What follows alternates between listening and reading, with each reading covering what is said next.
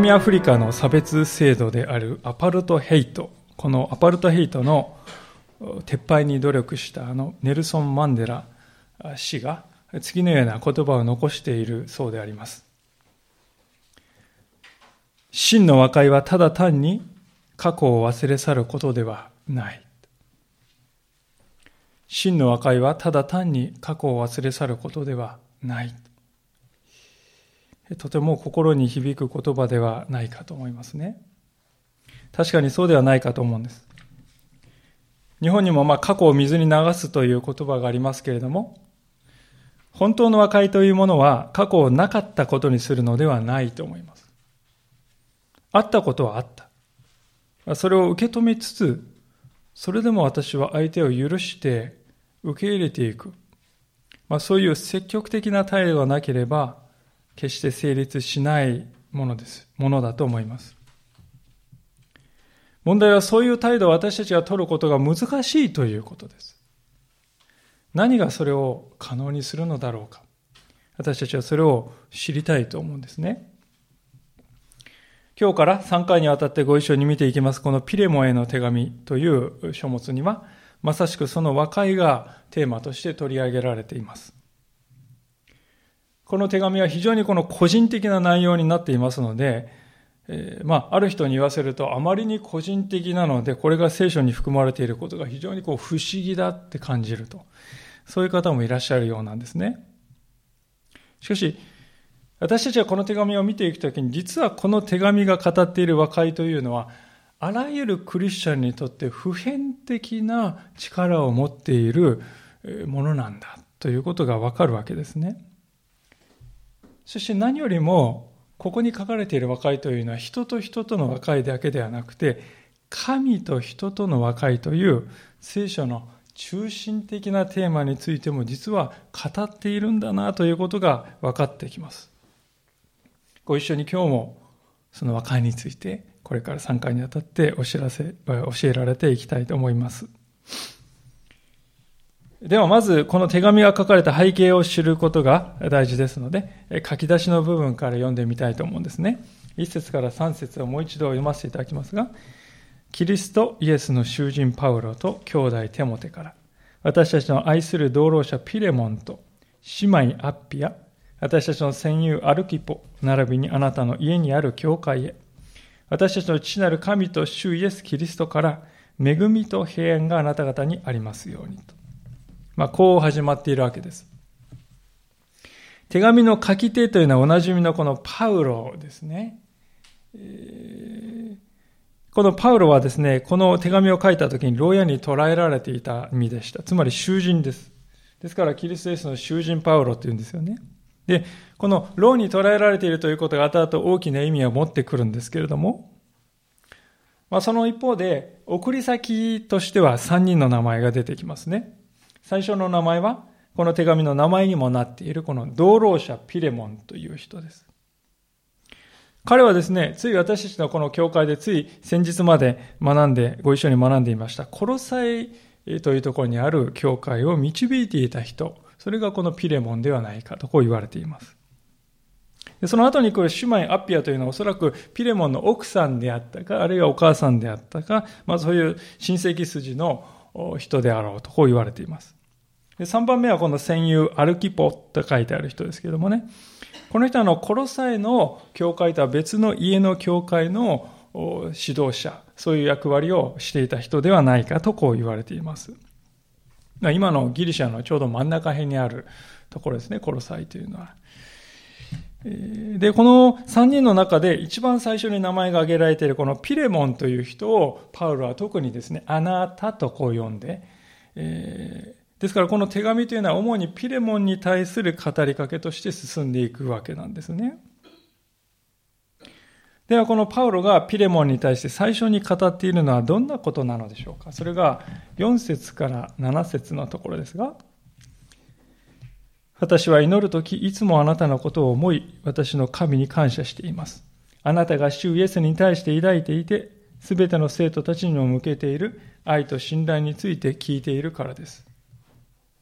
私たちの間でキリストのためになされている良い行いをすべて知ることによって、あなたの信仰の交わりが生き生きとしたものとなりますように。私はあなたの愛によって多くの喜びと慰めを得ました。それは兄弟よ。あなたによって生徒たちが安心を得たからです。パウロがあの、まず最初にしていることはですね、ピレモンの存在を神様に感謝するということです。今、お読みしたところに書いてある内容によりますと、このピレモンという人はですね、非常にこの愛に溢れた人だったようです。まあ、そのおかげだと思うんですが、7節のあるように、えー、ピレモンによってコロサへの人は安心を得たっていうふうにパウロはですね、褒めているんですよね。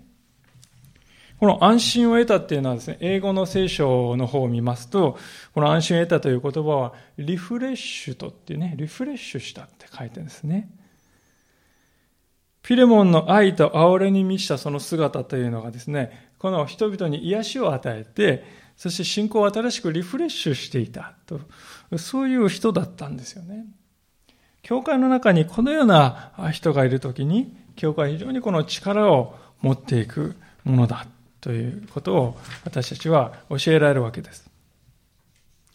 しかし、ピレモンがそういう人に成長していけたのは、その背後にパウロの祈りがあったからだということも忘れてはいけないと思います。彼は、4節にありますように、祈るときはいつもあなたのことを思っているよって言ってるんですよね。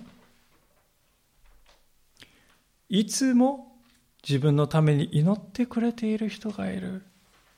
一人ぼっちじゃないんだ。孤独じゃないんだ。これはですね、ピレモンにとってどんなにか大きな励ましだったことかと思います。教会を導く大きな責任を負っていたピレモンは時に大きな困難にぶつかることがありました。で、その困難というのは、先だって学んだこのコロサイ人の手紙にいろいろこう書いてあるわけですよね。ですから、祈るときはいつもあなたのことを思っている。そしてあなたのことを神様に感謝しているんだよと。ピレモンにとっては師匠であるところのパウロが言ってくれると。それはどれだけ大きな勇気をね、彼に与えたことかと思うんです。で、このようなこの書き出しをするということは、和解を生み出そうとしている手紙にとっては誠にふさわしい書き出しだと私は思いますね。というのは、皆さん、和解というのは、お互いの間に信頼関係がなければ決して生まれないものだからです。信頼関係のないところには和解というものは決して生まれません。ですから、和解をするときの第一歩は、お互いの間に信頼関係を確認するということから始めなくてはいけないと思いますね。現実にはしかし私たちはこの大事なプロセスを省略してしまいがちではないかと思うんですね。代わりに私たちはよくやりがちなのはですね、こういうことですよ。こちらはね、これだけ譲るから、そちらもこれくらい譲ってくれないとね。まあこれは条件闘争ですよね。条件をめぐる戦いですね。勝負ですよ。政治の世界であるならばいざ知らず、しかし人と人との和解はこのようなあり方では決してうまくいかないわけですね。なぜならば皆さん、和解の目的というのは、勝負に勝つことではなくて、信頼関係を回復するということに目的があるからですよね。勝負って考えると。勝ったって私たちが仮に思ったら相手はね、負けたって思って屈辱感をね、感じてるんですよね。負けたって思ってる人はね、えー、今に見てろ、これは皆さん和解ではないですね。ですから、私たちがですね、相手に勝とうとしている。自分を相手に勝利しようとしている。勝ちたいと思っている。そうやって人と向き合っているって思ったらですね、もう和解っていうのはもう彼方に飛び去ってしまっているんだっていうことですよね。パウロがここでしていることはそれとは全く反対のことでありますが、彼がしていることは基本的に何かといえばそれはピネモンの良いところを見つけようとしているということです。そしてそれを愛のこもった言葉で正当に評価してあげています。良いとこ探しをしてあげているということです。まあこれは何もね、相手を持ち上げてよいしょしておけばそういう意味ではなくてね、相手と自分とが共通の土台に立とうとしているということですよね。私たちの和解がうまくいかないこの理由が、もう一つの理由がですね、この今申し上げた共通の土台に、相手とね、共通の土台に立つという、そこで失敗しているからではないかと思いますね。同じ土俵に立って相手の良いところを私は正しく見つめる。あらゆる人には弱いところもあれば良いところもある。で私たちはその同じところに立って良いところを見つめていこう。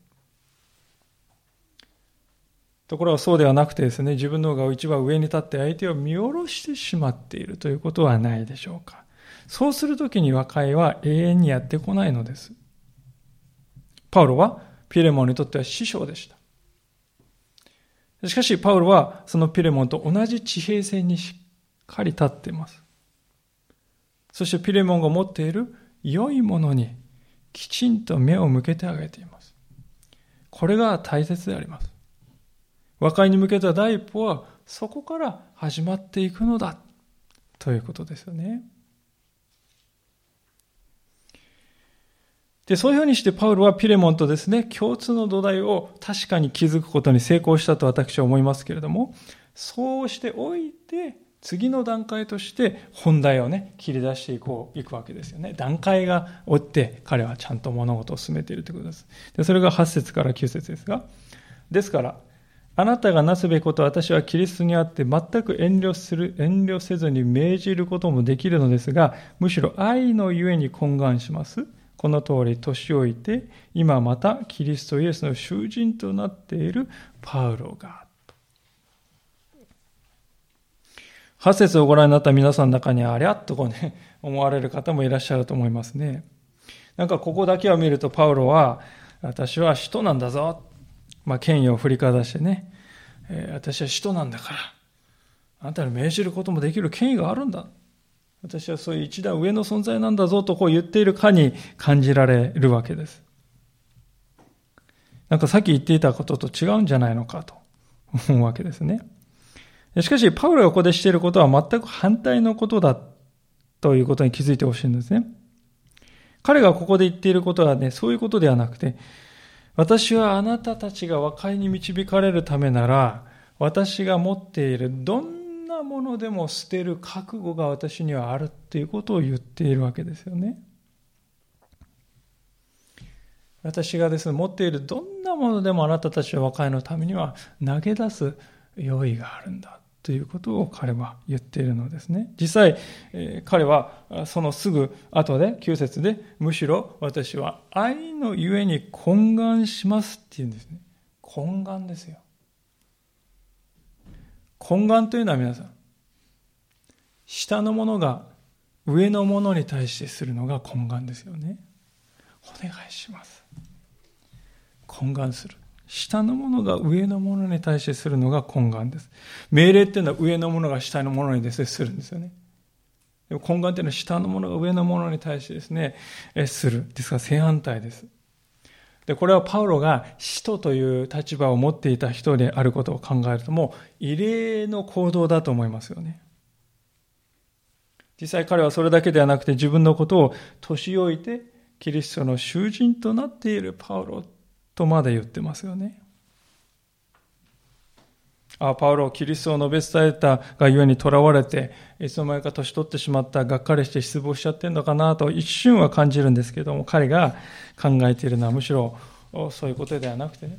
自分がそういう立場にあることがかえって他の兄弟姉妹の信仰が強められるきっかけになるんだと。なぜならパウロが弱くされた時にこそ神の力は彼のうちにむしろより豊かに表されるからだと。彼は分かっていたんですね。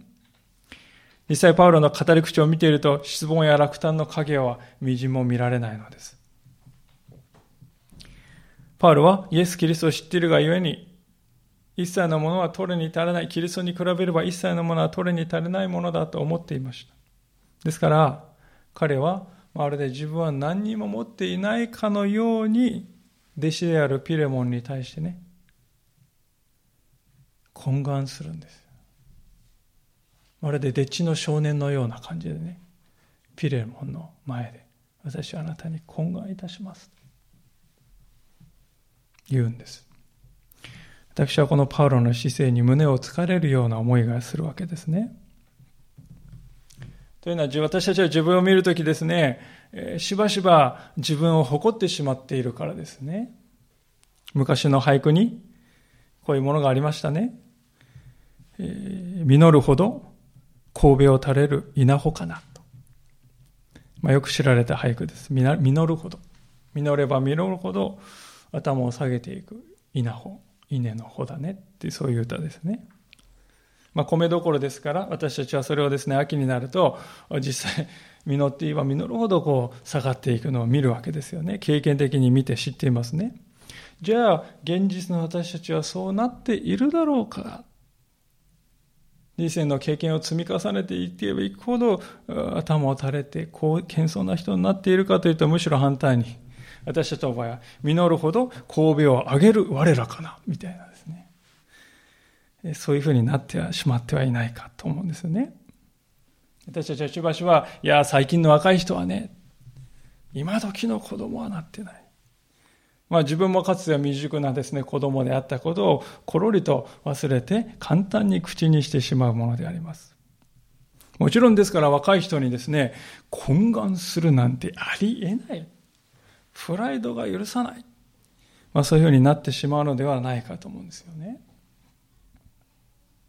私たちはですね、俺の言うことを聞けとですね、自分の権威を振りかざしてしまうのですけれども、でもね、確かなことが一つありますけれども、それは、いくら権威を振りかざして命令したとしても、それは決して愛を生み出さないということです。権威を振りかざして相手を脅せば相手はその時は従うかもしれませんが、しかしそれは権威を恐れているがゆえであって、皆さんのことを愛しているからではないんですよね。恐れというものは決して愛を生まないんです。そして愛から出たのではない服従というのは形式的なものに過ぎずに非常に虚しいものに終わりますね。クリスチャンというのは皆さんそういうね、形だけの服従をしてほしい。形だけしとけばいいから、それが私たち満足なんですか？そうではないですよね。いや、それは虚しいと気づいた人たちではないかと思います。私たちが本当に価値あるものと認めるのは愛による服従、それこそが真実であると。だから私も愛によってキリストに従って生きていくのだと。それがクリスチャンではないかと思うんですね。で、そのことを思うときに私たちが取るべき道というのは、おのずからこう決まってくるかなと思うんですが、それは十字架の道に立つということですよね。イエス様が十字架の上で示してくださったようにプライドを捨てて、へり下り、懇願し、そして相手の愛を呼び覚まそうとしていくということですね。パウロがこのピレボンに対してしていることはまさしくそのようなことではないかと思うわけであります。そうやって愛によって懇願しますとね、言ってから初めてですね、パウロはオネシモという人の名前を出すんですよね。10節ですが。獄中で産んだ我が子オネシモのことをあなたにお願いしたいのです。彼は以前はあなたにとって役に立たないものでしたが、今はあなたにとっても私にとっても役に立つものとなっています。まあ、ここであの、オネシモという人が登場してね、このピレモンという人とのこの関係がちょっとこう明らかにされるんですけどもね。オネシモっていうのはピレモンからすると役に立たないものだったと言うんです。パウロは認めてますよね。役に立たない。これは無益なとか無価値なとかね、そういう意味でもあります。いや、辛辣ですよね。オネシモはあなたにとっては以前役立たずで無価値でしたよねってこう言うんですからね。痛烈ですが、これは理由がある。後の箇所でだんだん明らかになってきますけれども、どうやらオネシモというこの人は、もともとは奴隷としてピレモンに仕えていた人だったようです。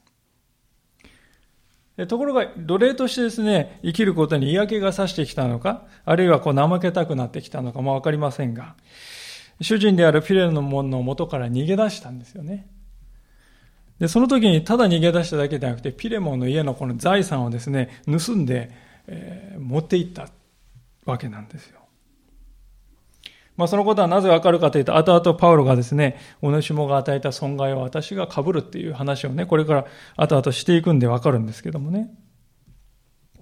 この新約聖書が書かれた舞台であるローマ帝国の時代は、奴隷というのは社会を維持するために当然必要な存在とみなされていました。で、この奴隷というのは主人の財産であると、こう言われていました。ですから、勝手に主人の元から逃げ出せば、厳しい罰をですね、免れないということですね。で、ましてお主もやったように、主人の元からこう、ね、お金やこの財産盗んで逃げたって言ったら、もうこれは重罪ですよね。最悪のパターンであります。で、お主もがパウロと出会った、ひょんなことから出会うわけですけども、おそらくその盗みとかね、逃げ出した奴隷だってことはバレて、もう日も幸もいかない。あるいはもう牢屋に入れ入れられた。まあ、その時にパウロと出会ったのではないかと思うんですね。でまさしくその状態のオネシモっていうのはピレモンから見るとどうですか、えー、何の価値もない。損害まで与えて。逃げ出しただけでなく、損害まで与えてに、ね、えー、言った。もう何の価値もない、あいつは。まさにそういう存在だったかもしれないと思うんですよね。で、そういうパウロ、あそういうおねしものことをパウロはですね、今はしかし役に立つものとなっていますっていうんですよね。有益なもの、価値があるもの。そういう人に今はなっているんだっていうんです。これはですね、二重の意味で非常に大胆なことを言うなと思います。なぜかというと、逃亡した奴隷をパウロがかくまっているわけですからね。法律的に見てどうだか。決して褒められた行為ではないと言われてましたね。ですから、逃亡奴隷をかくまうということは、パウロ自身の立場も危うくしかねない危険がある。そういうことであります。さらに言えば、逃げたオネシモをですね、ピレモンがもう一度受け入れてくれるかどうかも全然まだ分かりもしないんですよ。それなのにね、パウロは、あなたにとっても役に立つものになりましたよって言い切ってんですよね。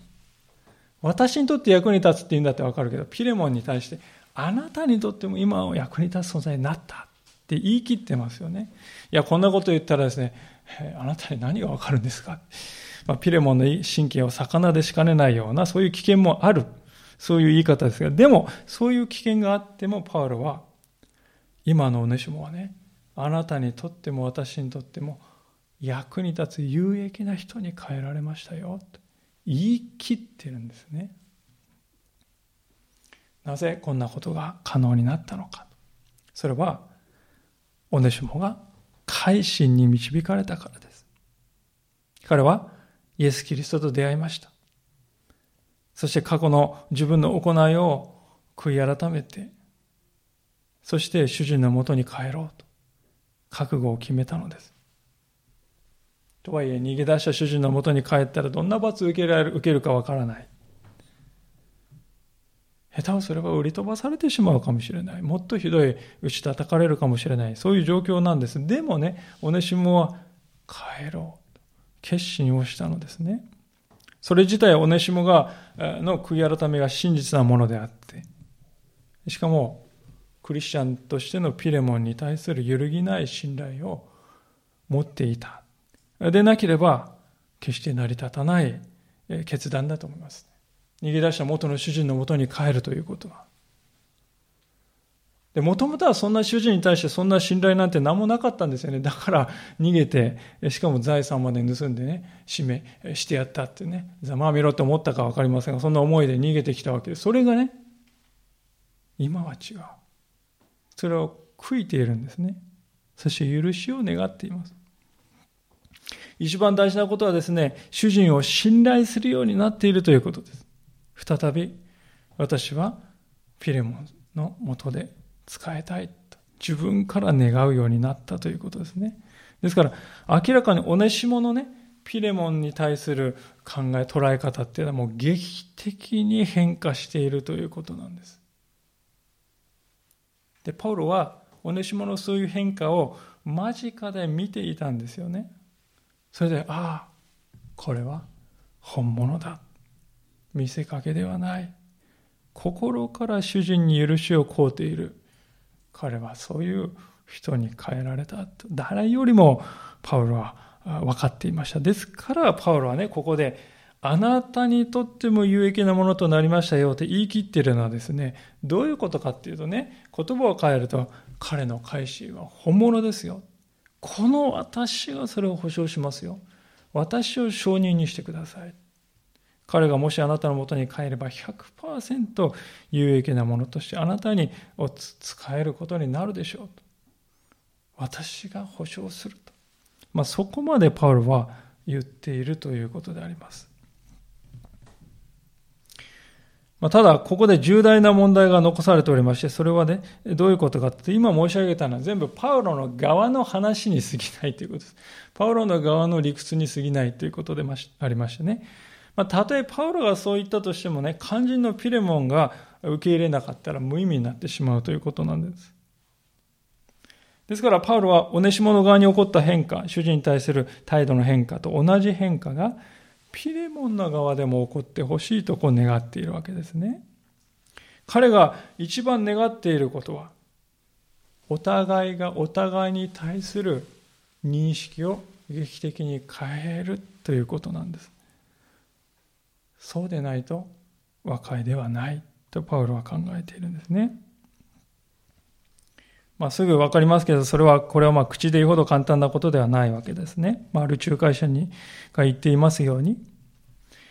オネシモの方は恐れを捨てないといけないですね。そしてピレモンの方はプライドを捨てないといけません。それは簡単なことではない。ですから、このピレモンとオネシモの間には深いこの溝が、縁がありますね。パウロはその縁を自らが渡し船というか、架け橋になろうとしたんですよ。私がこの溝の架け橋になると考えた。それが10節のね、言葉に表れていると思うんですね。もう一度お見せしますが、獄中で産んだ我が子をネシモのことをあなたにお願いしたいのです。パウロはという人は生涯独身の人でした。福音の働きのために彼は自分から進んでその道を選んだと書いています。後のところ、別のところで。で、その生涯独身であった彼がおねしものことを私の子ですと言いますね。ポールは牢に捕らえられていましたけども、その牢の中でおねしもと出会いました。それは、おねしもを救うために神様が行った取り計らいでしたね。おねしもはそしてパウロを通して福音を聞いて、初めて自分の罪の本質に気づかされたんです。そして悔い改めて神様を信じ、新しい歩みを始める決心をしました。その全てをパウロは導きました。まだ若いオネシモは、まあ、スポンジが水をこう吸い取るようにですね、パウロから福音を聞いて、それを心にですね、受け入れていきました。その結果彼は今や古い命ではない、新しい命に生きるものに生まれ変わったわけです。ですからパウロはそういうお主も私が産んだ、私が産んだ私の子だと。まあ、霊的な意味ですけどね、私が産んだ、これは私の子だよ、というんですね。ある仲介者はこのパウロが、の言葉をですね、えー、まあ、こういう言い方をすることで彼はお主も奴隷のまま送り返そうとしているのではなくて、自分の息子として送り返そうとしているのだって言ってますよね。パウロはピレモンにそのような彼をそのような人として受け入れてほしいとそこまで望んでいるということなんですね。パウロはね奴隷のまま奴隷として元の鞘に収まってくれればねもうそれでいいんだそうじゃないんです。その先に進んでほしい。俺しもパウロの子として、いや、主にある兄弟、いや、同労者として、この人を受け入れて、迎えてほしいのだと、そこまで頼んでいるということですね。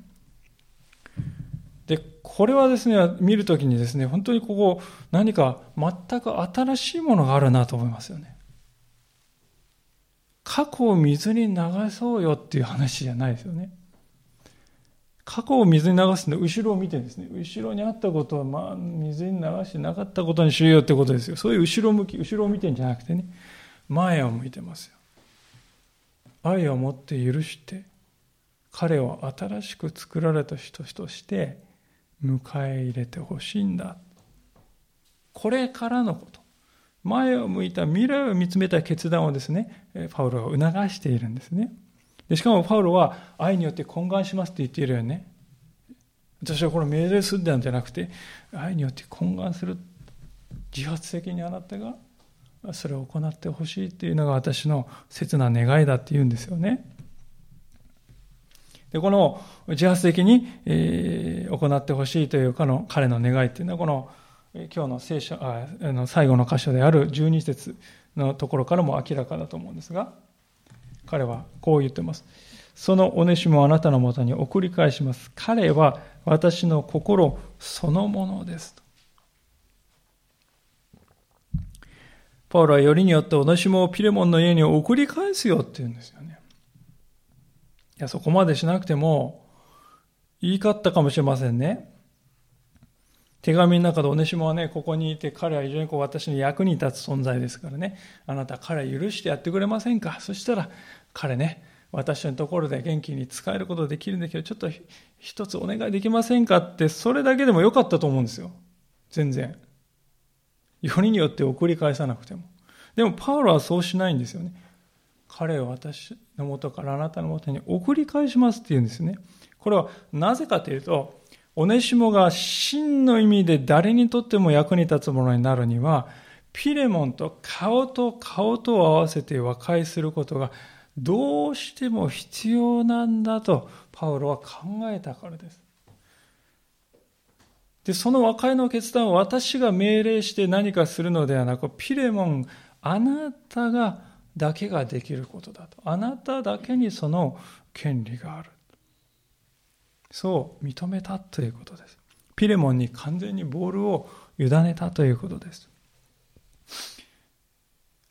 このパウロの決断を恨みに出れば最悪オネシモはですね、どんなひどい仕打ちを受けるかもしれないんですけれども、でもそれでもね、パウロはピレモンが自発的な愛によって許してくれるということを期待した、信頼したということですね。それだけではなく、パウロはオネシモのことを私の心そのものですとさえ言ってます。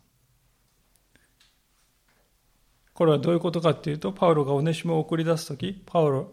の心も行くっていうことですよね。パウロ自身が、オネシモを送り出すんだけど、そこにパウロが行くのと同じだよ、私が行くのと同じだよっていうことですよね。ピレモンよ、私はあなたの存在を神に心から感謝し喜んでいる。それと同じように、私もおねしもの存在を神に感謝し喜んでいる。だから彼があなたのもとに行くとき、彼を私だと思って受け入れてほしいんだ。それがパウロがここで言いたかったことでしょう。皆さん、これが愛による自由に生きる人の姿だと思いますね。これが私たちクリスチャンが実現すべき本当の和解の姿ではないかと思うんです。そういうわけで、今日はあえてこれまで触れないできたのですけれども、今日のメッセージをこれから閉じていくにあたって、一つ、オネシモというこの名前について、もう一度見ておきたいなと思っておりますが、実はあの大変皮肉なんですけども、このオネシモという名前はですね、どういう意味か。それは役に立つものっていう意味なんです。ですから、このストーリーっていうのはですね、役に立つものという名前を持っていた奴隷が、主人のもとから離れて役に立たないものになってしまったけれども、パウロと出会うことによって変えられて、今度は本当の意味で役に立つものに変えられて戻ってくるっていう、そういう話なんです。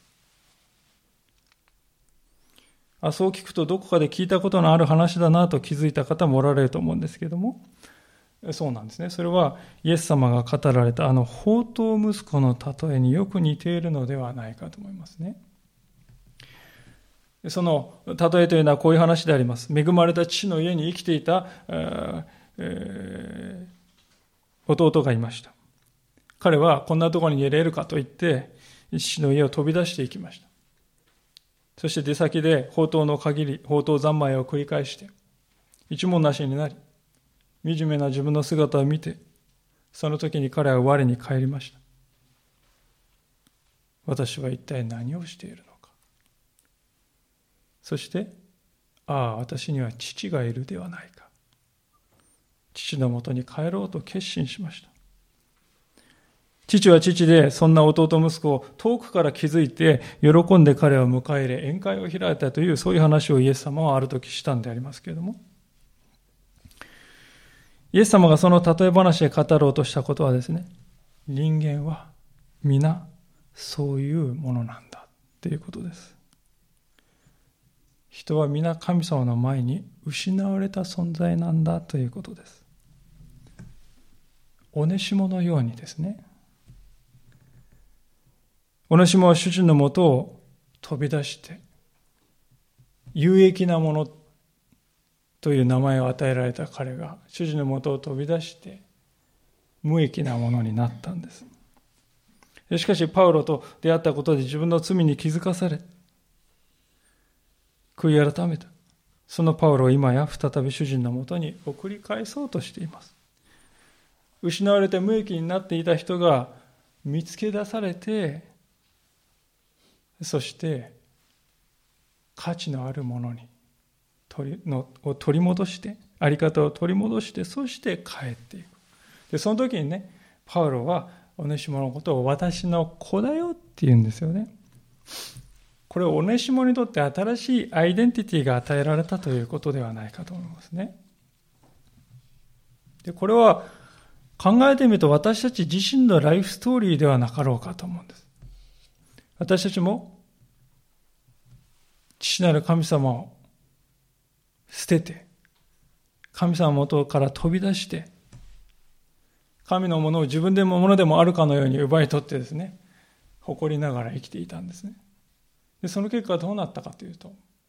私は自分が何、私たちは自分が何者であるかも忘れてしまった。なぜ生きているのか、自分は一体何なのかも見出せなくなってしまった。無価値なものになってしまった。しかし、イエス様と出会った時に私たちは、ああ、それこそが私の中にある罪なのだと知らされて、主人のもとから逃げ出して役に立たないものになっていたおねしものように、私も神様の前では失われたものなんだと気づかされたわけですよね。イエス様はそのことを私たちに気づかせてくださり、そして私たちを父なる神様のもとに返そうと神様との和解を成し遂げようと、私たちのために全てのものを捨ててくださいました。パウロが自分の権威の一切を投げ捨てて懇願したように、イエス様もご自分の命の投げ出して懇願してくださった。神との和解を受け入れなさいと言ってくださった。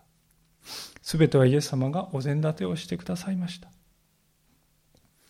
私たちに必要なことは実に簡単なことであります。そのようなイエス様をただ、ありがとうございますと受け入れるだけ。そうするときにイエス様は私たちを神の子供だよと言ってくださる。パウロがおねしも私の子だよって言ったように、イエス様も私たちにあなたは神の子だよと言ってくださる。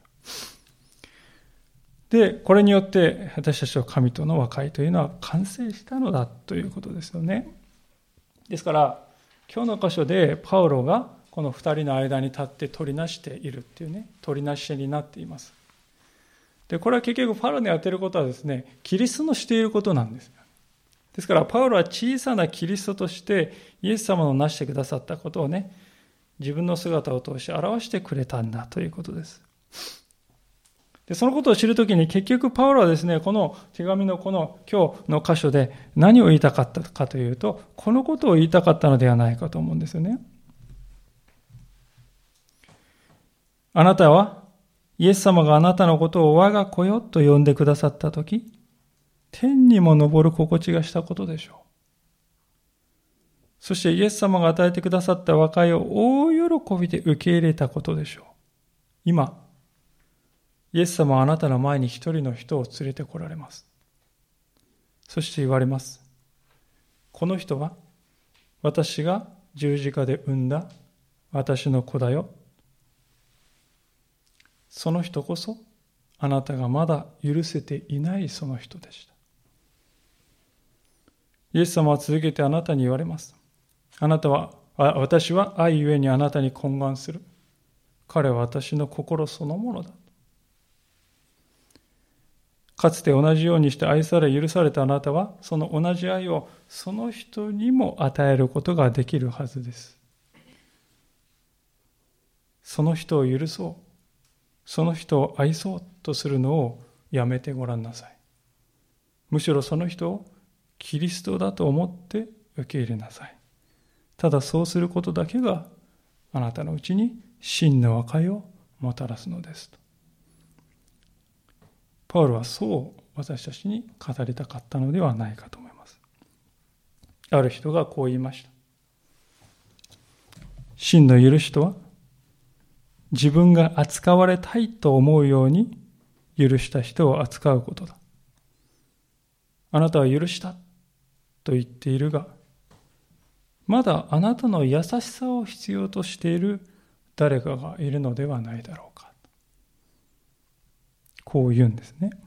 真の許しとは自分が扱われたいと思うように許した人を扱うことだ。あなたはあなたは許したと言っているが、まだあなたの優しさを必要としている誰かがいるのではないだろうか。いかがでしょうか？皆さんの周りにいる皆さんの優しさを